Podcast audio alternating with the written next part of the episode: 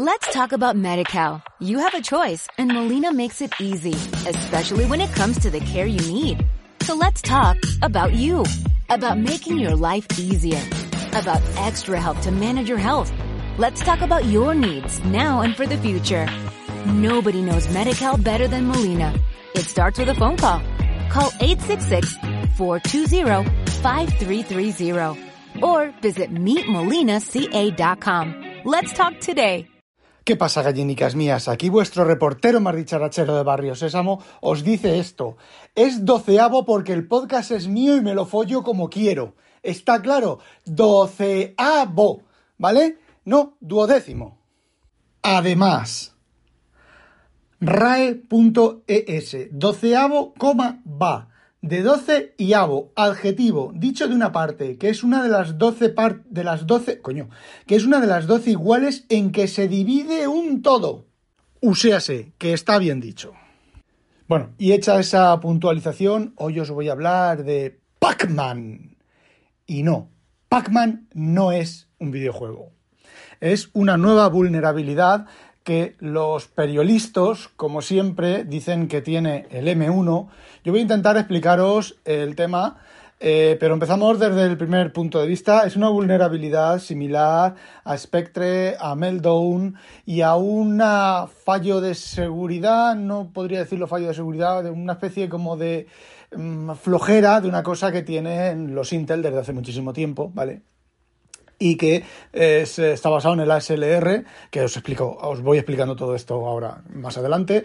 Y bueno, no es que sea el M1 el que tiene este fallo de seguridad, es un potencial fallo de seguridad que tienen los ARM que lleven este protocolo de seguridad.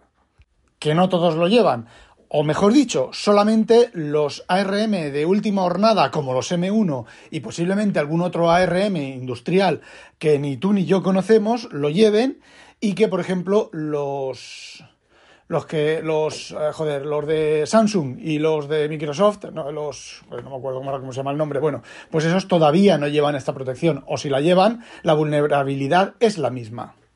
¿Por qué se le ha llamado Pac-Man? Pues porque aprovecha una característica de los ARM que se llama PAC o Pointer Authentication Code. Pero antes de explicaros qué es eso, os voy a explicar lo que es el ASLR y por qué son eh, fallos equivalentes, porque es un tema... A ver, este, estas dos técnicas, ¿vale? Son un tema para proteger el, el acceso al espacio de direcciones del micro. Eh, yo creo que el pack está bastante más inteligentemente diseñado que la SLR, pero a fin de cuentas el, el fallo y el rollo es el mismo, ¿vale? La idea es evitar que un atacante, una vez que, vamos a ver, esta es una defensa de última, de último castillo, defensa de última barrera, ¿vale? Una vez que ya se han saltado todas las técnicas de seguridad del sistema operativo, todas las técnicas de desbordamiento, de, desbordamiento de buffer, toda, cualquier otra técnica de, que implemente el antivirus, cualquier otra técnica que implemente el, sistema operativo y las aplicaciones y las librerías de runtime y demás para eh, que se produzca un ataque, pues existe esta protección. En caso del Intel, lo que ocurre es que vosotros imaginaros, yo, os he dicho ya siempre, y os he comentado en otros episodios, que el, la mayoría de fallos de seguridad se producen por un desbordamiento de buffer, no porque el, programa tenga un desbordamiento de buffer, no, sino porque alguien consigue escribir más allá del espacio asignado al buffer o al programa y sobrescribe una rutina que cuando se vuelve el programa ejecuta otra rutina, supuestamente ejecuta otra rutina, en lugar de volver al, lugar de que debería de volver, vuelve a ejecutar la rutina que se había inyectado con el código. La mayoría de fallos de seguridad eh, de este tipo son así, ¿vale? Entonces, ¿qué es lo que ocurre? Con el PAC y el, y el ASLR lo que se consigue es que no se pueda producir esa vuelta. ¿Por qué? Porque la SLR es, tiene una dirección, un offset, un desplazamiento que es aleatorio en 8192 valores diferentes. Con cada ejecución del programa, cada vez que lances el programa, ese valor, esa, esas direcciones de memoria están desplazadas no están desplazadas 8.192 eh, posiciones, sino que hay 8.192 posibilidades diferentes cada vez que lances el programa. Entonces, si tú diseñas una, rutina para que falle cuando el, el valor, el número sea 77, por poner un valor, un ejemplo, solamente el desbordamiento de buffer va a ser efectivo cuando tu aplicación, al ejecutarla, se lance y tenga el ASLR valor 77. No es realmente así, pero para que me entendáis, es así, ¿vale? Bueno. ¿Qué es lo que ocurre? Pues lo que se puede intentar es que el, propio desbordamiento de buffer intente, intente contar 1, 2, 3, 4, 5, 6, 7, los eh, 9.000, ya no sé cuántos, 9.100, bueno, los 9.000 y pico, 8.000 y pico, 9.000 y pico, joder, hoy estoy yo calentito, ¿eh? Bueno, pues, ¿cómo? Uy, dice. Qué maligna que es. Bueno, pues eh, en lugar de intentar hacer eso, ¿vale? Pero es complicado. Por esto es la última, el último punto de defensa del hardware y de la electrónica para evitar un desbordamiento de buffer. Bueno, pues Apple, no Apple, sino los ARM de última generación, implementan algo parecido que es el PAC, ¿vale? Los punteros normalmente son de 64 bits y con 64 bits se pueden direccionar chorro pega, chorro perra, petacientos de terabytes de RAM. Eh, no podemos decir esto de este agua no beberé porque a lo mejor llegamos un momento a tener chorro, chorro, cientos petabytes de, RAM, ¿vale? Pero de momento esa situación está bastante, bastante lejos. ¿Qué es lo que hacen los, los ARM? Pues 16 de esos 64 bits los reservan para un valor especial. Y luego está el puntero de 48 bits. De hecho, Windows, Windows de 64 bits, también tiene los punteros de 48 bits. ¿Y qué hacemos con esos 16 bits que tenemos ahí que no estamos, que en teoría no estamos usando? Pues generamos un número aleatorio, ¿vale? Que nos va a decir si el puntero es válido o no es válido. Eso quiere decirse que el código del sistema operativo, en este caso el código del hardware, va a mirar, vale, es el puntero a esta dirección de memoria. Entonces coge y mira el pack y dice, según la transformación aleatoria, según el hash aleatorio, que claro, evidentemente si cada dirección de memoria tiene su, su valor de, de pack igual, es, una chorrada porque conocería, conoces, solo tienes que poner un ordenador a generar todo el espacio de direcciones, tarda un montón de tiempo, ¿vale? No tarda un montón de tiempo, os explico. Eh, y generar cuál es, qué, pack se corresponde a cada puntero. No, no, no. Ese hash se genera con un factor aleatorio que el hardware conoce y que es diferente en cada ejecución, que es exactamente lo que se parece a al ASLR. ¿Qué es lo que ocurre? ¿Cuál es la, la flojera de esta seguridad? Que al ser 16 bits, ese hash solo puede generar 65.535 valores de cero, o sea, de todo ceros a 16, a 16 eh, unos, ¿vale? Entonces, cualquier puntero de 48 bits puede tener uno de esos 65.536 valores, ¿vale? Bien, tenemos el mismo problema que en Windows, ¿vale?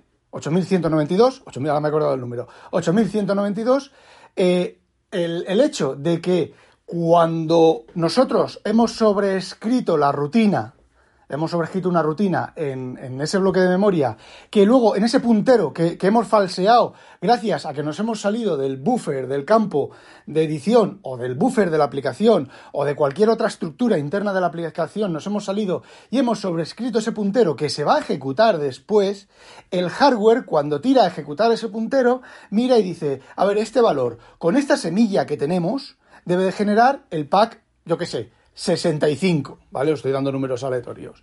Vale, pero mira en el pack y dice, ¡uy, 38! ¡Ja, Me han cambiado el puntero, me han cambiado el puntero. Y entonces, ¿qué es lo que ocurre? Pues dará, no lo sé lo que da, ¿vale? Porque a mí no me ha pasado nunca, pero dará una excepción y se cerrará la aplicación e impedirá la ejecución del código malicioso. Exactamente igual que hace el Windows cuando ocurre eso, que hay veces, ojo, hay veces que en Windows las aplicaciones fallan, te da un dep y dices, ¡eh! ¿Me están atacando? No, eh, no están atacando, es que la aplicación está mal escrita y ha metido ahí una cosa rara y ha fallado, ¿vale? Bueno, pues aquí existe también la misma posibilidad, ¿vale? Entonces, esa es cómo funciona el, pack, ¿vale? Bueno, ¿cómo se aprovecha la vulnerabilidad? Pues se aprovecha gracias a un desbordamiento de buffer, tiene que haber una precondición, y es que la aplicación tenga un desbordamiento de buffer, ¿vale? Es decir, aplicaciones sin desbordamiento de buffer conocido no pueden fallar. Esa es la primera condición. La segunda condición. La segunda condición es que este programa o esta vulnerabilidad eh, pueda acceder a ese espacio de direcciones. ¿Cómo se hace? Pues, por ejemplo, por ejemplo, por ejemplo, y aquí es donde me hierve la sangre, el, Finder, os lo he comentado en algún episodio anterior, en Monterrey, desde la versión 1 de Monterrey hasta la versión última de Monterrey y las betas, tienen un escape de memoria, exactamente algo que hace falta, la primera condición que hace falta para aprovechar este fallo de seguridad y Apple no lo ha solucionado. Y los expertos dicen que una vez visto todo el tema de cómo Apple soluciona este tipo de problemas, en Monterrey no va a estar solucionado. Así que lo vas a tener en Monterrey. Mientras uses Monterrey vas a tener este fallo de seguridad. Entonces, un teóricamente supuesto fichero abierto con el Finder puede producir este, esta vulnerabilidad. ¿Y qué es lo que tiene que hacer ese supuesto fichero y ese supuesto código malicioso dentro del fichero? Pues muy sencillo, lo que tiene que hacer es probar 65.535 veces el pack. Es decir, él tiene el puntero vulnerable, este es el puntero vulnerable, ¿vale? Vamos a probar a cambiarlo, ¿vale? Porque lo puedes leer, tú lees el puntero vulnerable y no puedes hacer nada con él. O sea, sí puedes saltar a ese código, pero ese código de puntero vulnerable es son las aplicaciones, es lo que tiene que hacer la aplicación, con lo cual no hay vulnerabilidad. La vulnerabilidad está en cambiar ese puntero a tu código. ¿Cómo? Tú, si tú cambias, si la vulnerabilidad cambia el puntero, el valor del puntero de los 48 bits, a la dirección de tu código eh, que, va a producir lo que quiera que, produzca, ¿vale? Dependiendo de dónde se ejecute, si se ejecuta en el userland, pues te robará los datos de usuarios, si se ejecuta en el kernel, eh, ejecutará los... Eh, podría robar o podría comprometer el sistema entero, ¿vale? ¿Qué es lo que ocurre? Que tiene que probar ese puntero con 65.535 valores.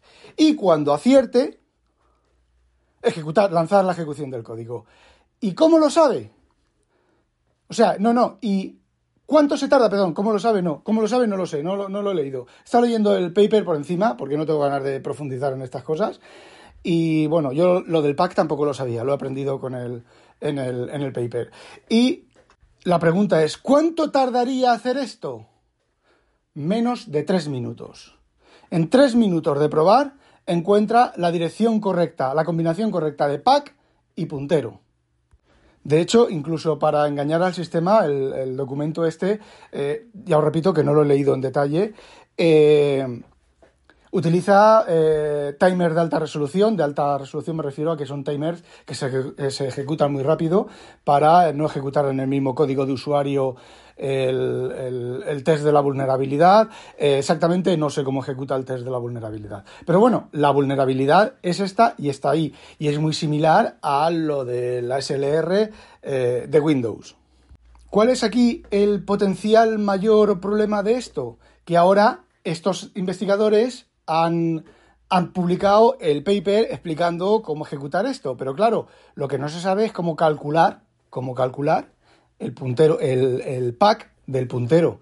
Pero es que ahora esto está in the wild, ¿vale? Y es como el fallo este del follina de Microsoft, ¿vale? Que conforme van avanzando los días y las semanas, eh, van saliendo vulnerabilidades alrededor de ella, aprovechamientos de la vulnerabilidad para realizar eh, para ampliar la vulnerabilidad, ¿vale? Entonces a lo mejor alguien, alguna otra persona muy lista, descubre la manera de precalcular ese pack, con lo cual ya no son dos, tres minutos esperando ahí con el programa colgadito, ¿vale? No, eh, a lo mejor es calcularlo al momento y no te enteras. Y Apple ya ha decidido que esta vulnerabilidad es demasiado pequeña y no la va a mitigar. Esto no tiene eh, solución, ¿vale? Esto no tiene solución a no ser que cambies el micro. Es como aquella vulnerabilidad que os comenté yo del, también del M1, que bueno, al final era casi una chorrada, pero ahí está la vulnerabilidad. Eh, también os comenté hace bastante tiempo cuando anunciaron el, el M1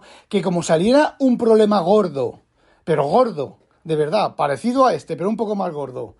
Este todavía no es gordo del todo. En el micro no es como Intel, ¿vale? Que Intel, vamos, Intel, eh, Windows, pues como la mayoría de cosas se ejecutan mediante los micros, se mueven gracias al programa que está dirigiendo el micro, pues eh, es relativamente fácil, ¿vale? Mitigar o relativamente fácil cambiar el código vulnerable.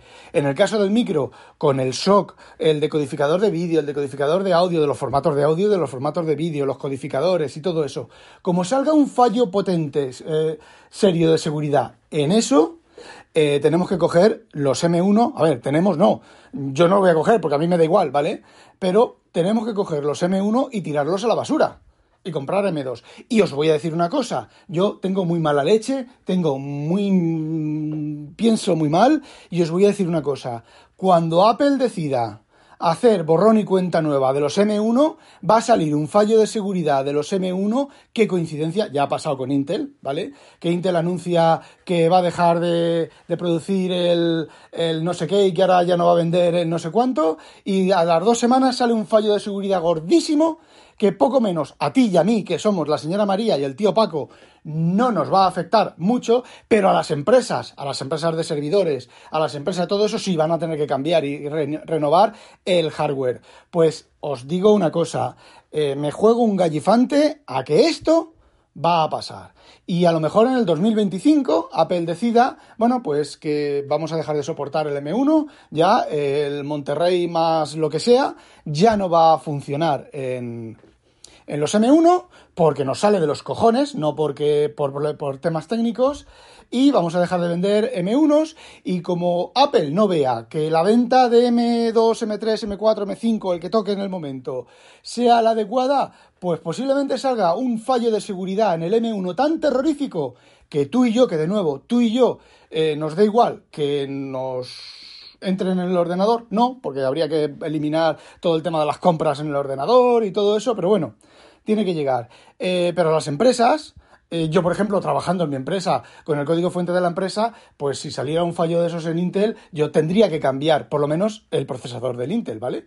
Si el fallo de seguridad está en el Intel o en la tarjeta de vídeo, tendría que cambiarlo. ¿Vale? Por cojones. No porque tal, no, no, no. Tendría que decir a mi jefe, oye, gástate otros tres mil y pico euros en otro eh, Aurora M, Aurora, creo que es M, o A, no sé qué, o G no sé qué, no me acuerdo, no tengo una Aurora no sé qué, si nueve o siete. Eh, gástate otros tres mil y pico euros en una Aurora lo que sea, o en el que corresponda, ¿vale? Porque esto en cualquier momento nos roban el código fuente. No es que nos roben el código fuente a nosotros, sino que lo que yo hago con el código fuente robado, pues puede ser un tema bastante bastante delicado y bastante peligroso. Entonces, eh, bueno, pues como esa situación, habrá muchísimas empresas que pase eso. Y os juego, me juego un gallifante me juego a un gallifante a que va a ser así. Ejemplos tenéis Windows XP. Microsoft dejó de soportar Windows XP, eh, la gente pasó hasta el culo de, dejar de usar Windows XP y eh, empezaron a salir unos fallos de seguridad en Windows XP horrorosos. Tan horrorosos que lo más seguro a alguna gran cuenta le dijo a Microsoft, o arregláis esto o vamos a los tribunales. No estoy hablando de eh, mm, Panadería Juanito ni eh, Ferretería Martínez. Estamos hablando pues de Hyperdyne Cyber System Corporation, que le compra a Microsoft 50.000 licencias al año y eh, bueno, pues tiene suficiente riñón como para denunciar a Microsoft y a lo mejor ganar, ¿vale? Entonces Microsoft sacó parches para esas vulnerabilidades tan horrorosas que habían salido de Windows XP unos meses después de haber dejado de soportar Windows XP y que la gente no se cambiara de Windows XP. Pero yo os digo una cosa, yo tengo una máquina virtual de Windows XP para compilar código antiguo en el trabajo, no en casa. En casa que yo mi escáner no funcione o lo que sea es otra cosa, en el trabajo. Yo tengo una máquina virtual con Windows XP para compilar una versión de nuestro programa que siguen usando algunos clientes y se niegan a cambiar y a veces pues hay que arreglar alguna cosilla, no queremos, pero hay que arreglar alguna cosilla porque encima te la pagan el, arreglo eh, y me toca ejecutar ese Windows XP virtual para compilar la aplicación, la versión con el código fuente antiguo del año la pera de la aplicación, eh, porque ya no funciona. Yo ahí tengo que tener el Windows, XP. Hay empresas que dicen, bueno, pues como seguimos necesitando eso, pues no actualizamos los equipos, seguimos teniendo los equipos con Windows XP. ¿Qué ha hecho que, como parece ser que las empresas seguían usando Windows XP, pues dijo, bueno, pues vamos a no lo sé, es que no hay otra explicación. Fijaos, la navaja de Ocam está ahí, está en eso. A ver, tú retiras de soporte unas cosas que llevan muchísimos años funcionando, ¿vale? Eh, tú quieres vender cosas nuevas, eso está claro, quieres seguir teniendo beneficios. Eh, la gente no se actualiza, ¿qué haces? Pues las obligas a actualizarse. ¿Cómo? Con fallos de seguridad. Primero, dejando de dar soporte, dejando de, eh, de, actualizar el equipo, dejando, o sea, el sistema operativo o el equipo o lo que sea, luego dejando de dar parches de seguridad, luego dejando de que los servidores, el Internet Explorer y todo ese tipo de cosas dejen de conectarse a Internet por los cambios habidos y por haber, y luego, pues, ya la última instancia es sacar un parche, de, un fallo de seguridad que tumbe por completo el sistema, que corra el riesgo de tumbar por completo el sistema. Eh, más claro agua, yo lo tengo bien claro. Bueno chicos, eso era lo que quería contaros, no olvidéis sospechosos utilizaros. ¡A demonio! Let's talk about MediCal. You have a choice and Molina makes it easy, especially when it comes to the care you need. So let's talk about you, about making your life easier, about extra help to manage your health. Let's talk about your needs now and for the future. Nobody knows MediCal better than Molina. It starts with a phone call. Call 866-420-5330 or visit meetmolinaca.com. Let's talk today.